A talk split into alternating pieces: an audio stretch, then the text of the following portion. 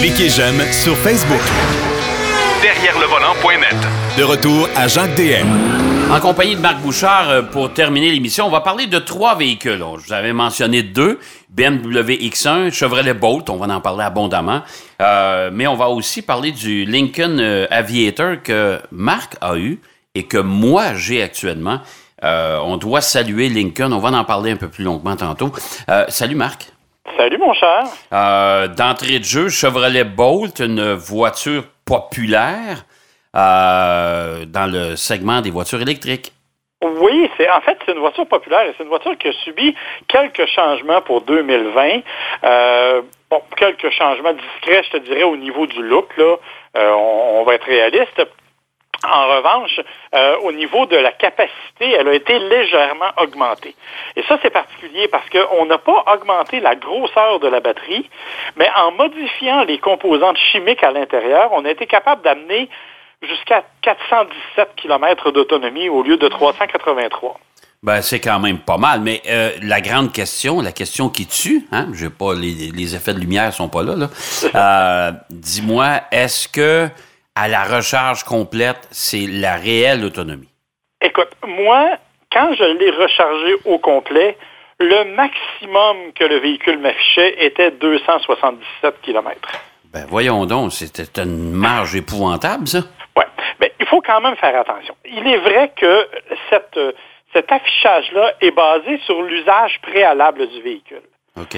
Or, tu sais que nos collègues journalistes et nous-mêmes, hein, on va être francs, euh, on n'est pas toujours aussi délicat avec ces véhicules-là qu'on le devrait, et que les vrais électromobilistes apprennent autant à conduire un véhicule électrique qu'ils profitent de la batterie. C'est-à-dire qu'ils font des accélérations extrêmement douces, des freinages anticipés, vont maximiser la régénération de l'énergie en utilisant l'espèce de palette derrière le volant qui permet de récupérer davantage. Donc, un vrai électromobiliste va vraiment faire tous ces efforts-là. Ça devient une deuxième nature et il va maximiser l'usage, évidemment. Nous, on est peut-être un peu moins dans ce rythme-là et ça paraît évidemment au niveau de la moyenne que la voiture est en mesure de conserver. Autre élément qu'il faut mentionner, c'est que même si euh, cette semaine, on a eu des températures relativement clémentes, quand moi j'ai essayé le véhicule, il faisait moins 20, moins 22 la nuit. Oh boy, OK, ça c'est... Ouais. OK. Alors, évidemment, ça a aussi un impact majeur. Ça a un impact sur un véhicule à essence.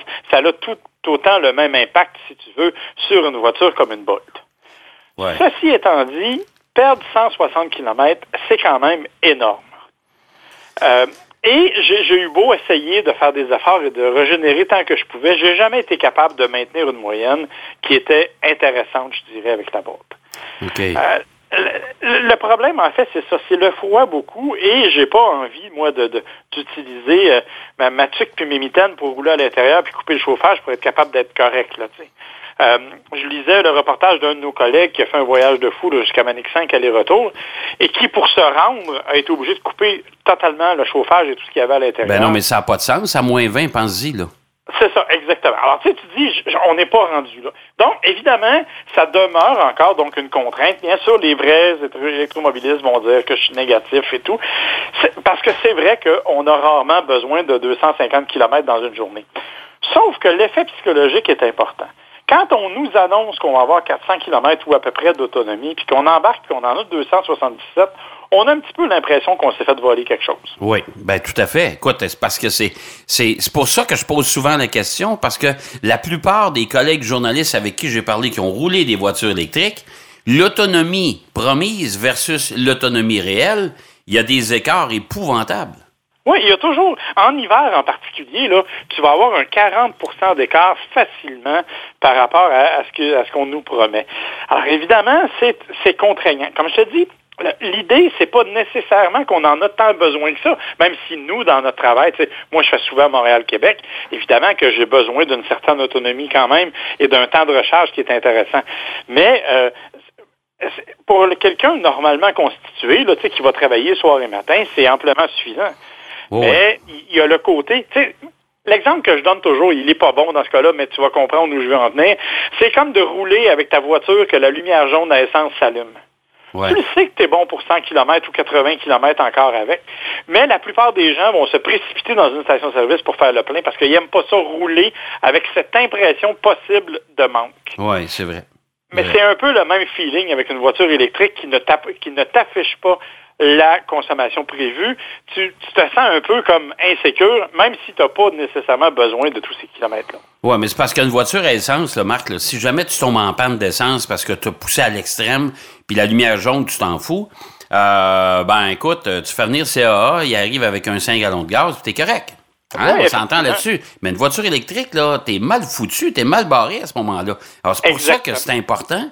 Ça, ça demande une planification plus importante. Exactement. Et évidemment, quand tu as une borne à la maison, ben, tu peux recharger la nuit, tu vas repartir le lendemain, l'auto va être pleine, mais si tu la vides en cours de journée, c'est là que ça devient compliqué. Et, et d'ailleurs, le problème, il est là. Le problème, c'est pas nécessairement l'autonomie, c'est plutôt le temps de recharge. Ouais. Parce que, entre toi et moi, si ça prenait deux minutes à charger, là, je m'arrêterais à toutes les 150 km pour la remplir. Sais, ça me dérangerait pas tant que ça. Mais Ouais. pour avoir un 200 km, ça prend une heure et demie. Sur une, borne- une heure, mettons, sur une borne de recharge rapide. Et là, ça commence à être compliqué, là, parce que, tu sais, tu- 200 km à l'heure, c'est compliqué. Et si tu, comme moi, euh, bon, j'attends toujours mon électricien pour un jour avoir ma borne, alors je travaille avec ma prise ordinaire, c'est 34 heures de recharge. Eh, monsieur.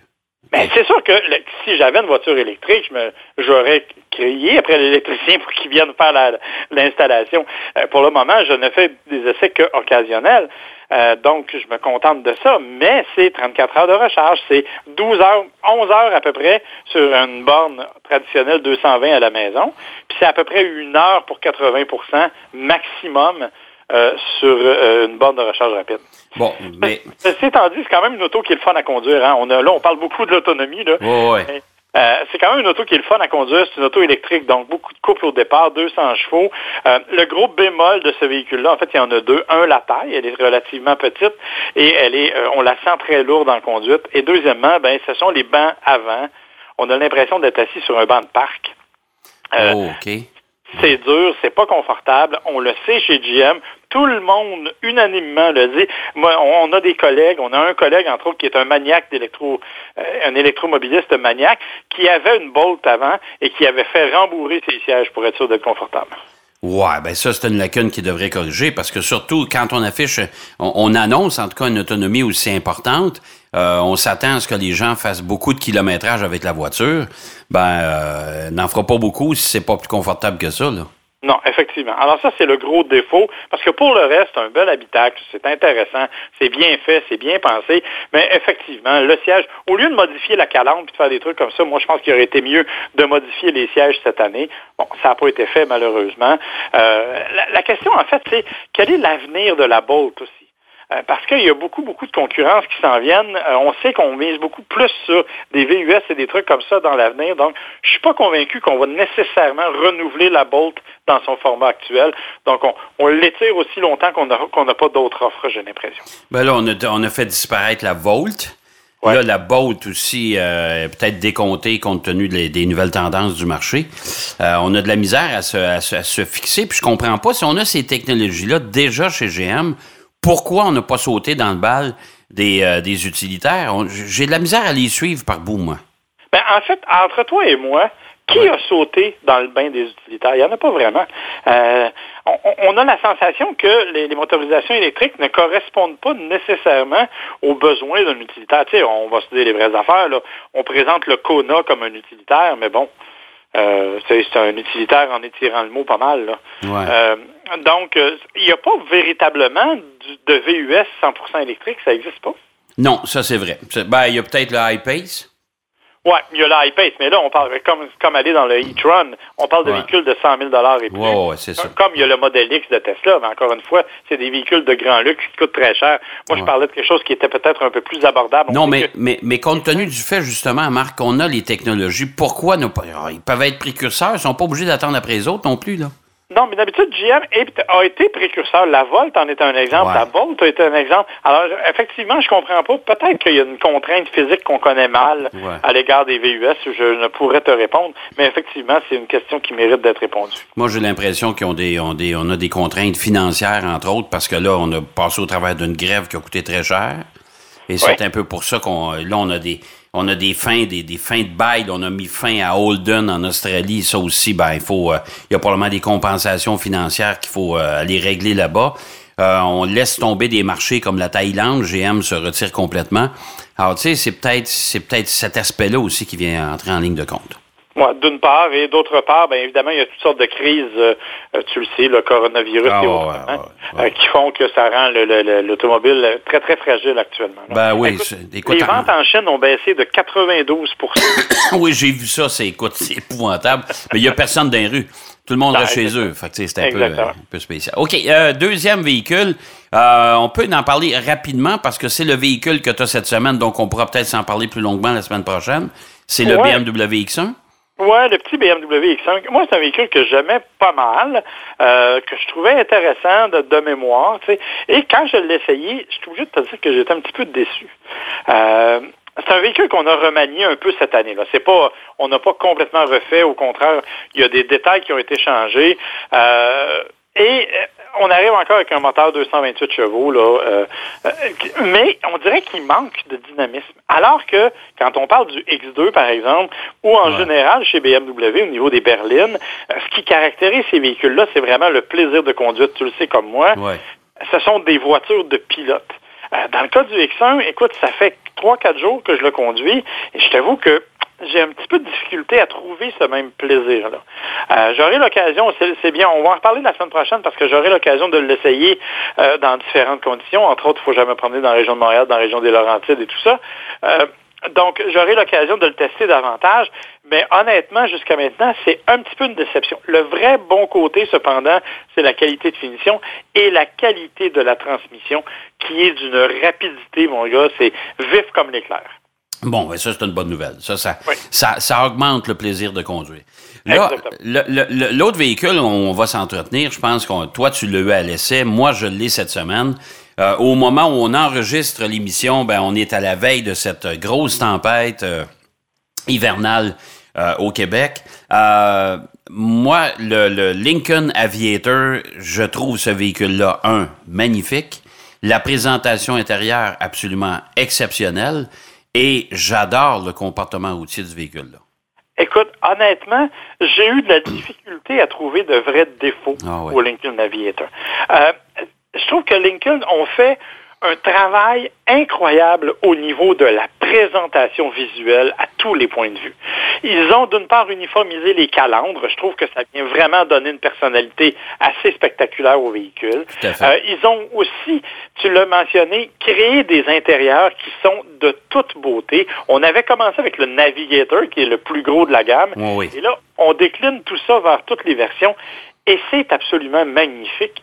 C'est euh, bon un, un grand écran facile d'utilisation en plus, ce qui n'est pas négligeable parce que souvent, ce genre de truc-là, on se retrouve avec euh, un peu de difficulté. Hein. Oh, oui, tout à fait, tout à fait. Mais, ouais. mais là, c'est vraiment génial. C'est bien fait, c'est facile et l'espace intérieur est grand. Les sièges sont confortables. Trouver une position de conduite, c'est l'idéal. Et comme tu l'as mentionné, le comportement routier, hey, on parle quand même d'un véhicule imposant, mais qui a un V6 3 litres turbo de Ouais. 400 chevaux. Oui, oui, oui, tout à fait. Puis moi, vois-tu, j'ai fait euh, 12, 12 litres au 100 à peu près. Là. Ouais, c'est ça. J'ai fait à peu près ça aussi, 12.2 de mémoire. Là. Ouais. Euh, ce, qui est, ce qui est intéressant, c'est qu'il y a les modes de conduite aussi. Bon, Oui, c'est ça, ça, t'as assez- ça, ça me fait rigoler un peu, là, mais en tout cas. et moi, et moi donc, c'est ce que c'était pour dire. Il y a Ouais. deux choses. D'une part, il y a le comportement réel que ces modes-là amènent. Et effectivement, euh, écoute, moi, j'ai eu l'occasion de l'essayer, entre autres, quand on a eu la fameuse tempête de 50 cm. Oui, Et euh, je l'avais mis en mode neige épaisse. oui. Et honnêtement, euh, écoute, j'avais deux véhicules à l'essai cette semaine-là, et honnêtement, j'ai vraiment été en mesure de me sortir de toutes les difficultés beaucoup plus facilement avec l'aviateur qu'avec l'autre véhicule. Bon. L'autre mode qui m'a bien fait rire, c'est le mode exalté. Ah, ça, moi, je ne sais pas qui a trouvé ce nom-là, là, mais exalté, là. Écoute, Moi, j'étais avec mon épouse, on était dans le ton, on s'est regardé. c'est quoi ça, exalté, là? Ah, je ne sais pas. D'après moi, il faut que tu enlèves ton manteau, là. C'est parti. Exactement. Alors, vous avez compris que le mode exalté, en fait, c'est une expression pour parler du mode sport. Ouais. Euh, et, c'est un peu étonnant, un mode sport sur un véhicule de cette taille-là, mais honnêtement, ça fait vraiment une différence. Ah oui, oui, oui, oui. Écoute, on le sent. Et quand, à chaque fois qu'on modifie le mode de conduite, on sent les modifications se faire dans, dans, dans l'immédiat. Ça se fait instantanément et on, sent que le véhicule va changer de comportement. Les suspensions sont recalibrées. Euh, bon, les, passages de vitesse, la boîte de vitesse, c'est la même chose. Alors, c'est assez, euh, c'est assez particulier. Oui, effectivement. Et c'est vraiment, comme tu le dis, c'est instantané. On le ressent immédiatement et on peut le faire. Euh, en, roulant. on n'est pas obligé de s'immobiliser, de rien faire. Donc, en changeant les modes, quand on est dans des situations particulières, on est capable d'adapter le véhicule. Et honnêtement, ça, c'est fort bien fait. Autre élément, ben, il faut en parler parce que c'est un gros véhicule. Il y a de l'espace à l'intérieur et les passagers sont aussi confortables que les occupants avant. Euh, il y a beaucoup de dégagement, la qualité intérieure est intéressante et les suspensions de ce véhicule-là sont vraiment bien adaptées. Elles sont un, heureux compromis entre le petit côté un peu plus sportif qu'on a voulu donner, même si c'est un gros véhicule, et le côté très confortable qui vient naturellement avec un Lincoln. Ah oui, tout à fait. Moi, je peux dire en résumé, là, parce qu'il nous reste moins d'une minute, je peux dire, Marc, moi, si vous considérez l'achat d'un utilitaire euh, de, de, ce format-là, puis vous allez voir du côté des Allemands parce que vous pensez que c'est là que ça se passe. Moi, je vous le dis, considérez Lincoln, ça a vraiment changé de look depuis, euh, depuis les dernières années. Tout à fait d'accord avec toi. Et écoute, à 75 000 il est loin d'être euh, trop cher par rapport au marché. Ah, au contraire, il est tout à fait là. Donc, c'est un excellent véhicule. Bon, ben à l'aube d'une autre tempête de neige de 40-45 cm, ben écoute, on va essayer neige épaisse. Puis une fois que la tempête va être passée, on va essayer le mode exalté. Bonne semaine, mon cher Marc. Merci, ne t'exalte pas trop. Non, non, non, on va, se retenir un peu. Salut. Bye. Alors, Marc Bouchard qui nous parlait de trois véhicules, ah, Chevrolet Bolt qui, euh, qui l'a eu, bien sûr, euh, à l'essai. Le BMW X1 qui, qui, euh, qui a à l'essai cette semaine. On va en parler plus longuement la semaine prochaine. Et le Lincoln Aviator que moi j'ai eu, que j'ai en ce moment et que Marc a eu. C'est un véhicule vraiment étonnant. Voilà, c'est ce qui complète notre émission pour la semaine. J'espère que vous avez euh, passé de bons moments avec nous. Surtout, soyez prudents sur nos routes. Vous avez vu, l'hiver est très, mais très loin d'être terminé. Et moi, je vous donne rendez-vous, bien sûr, la semaine prochaine. En attendant, bonne route. Derrière le volant.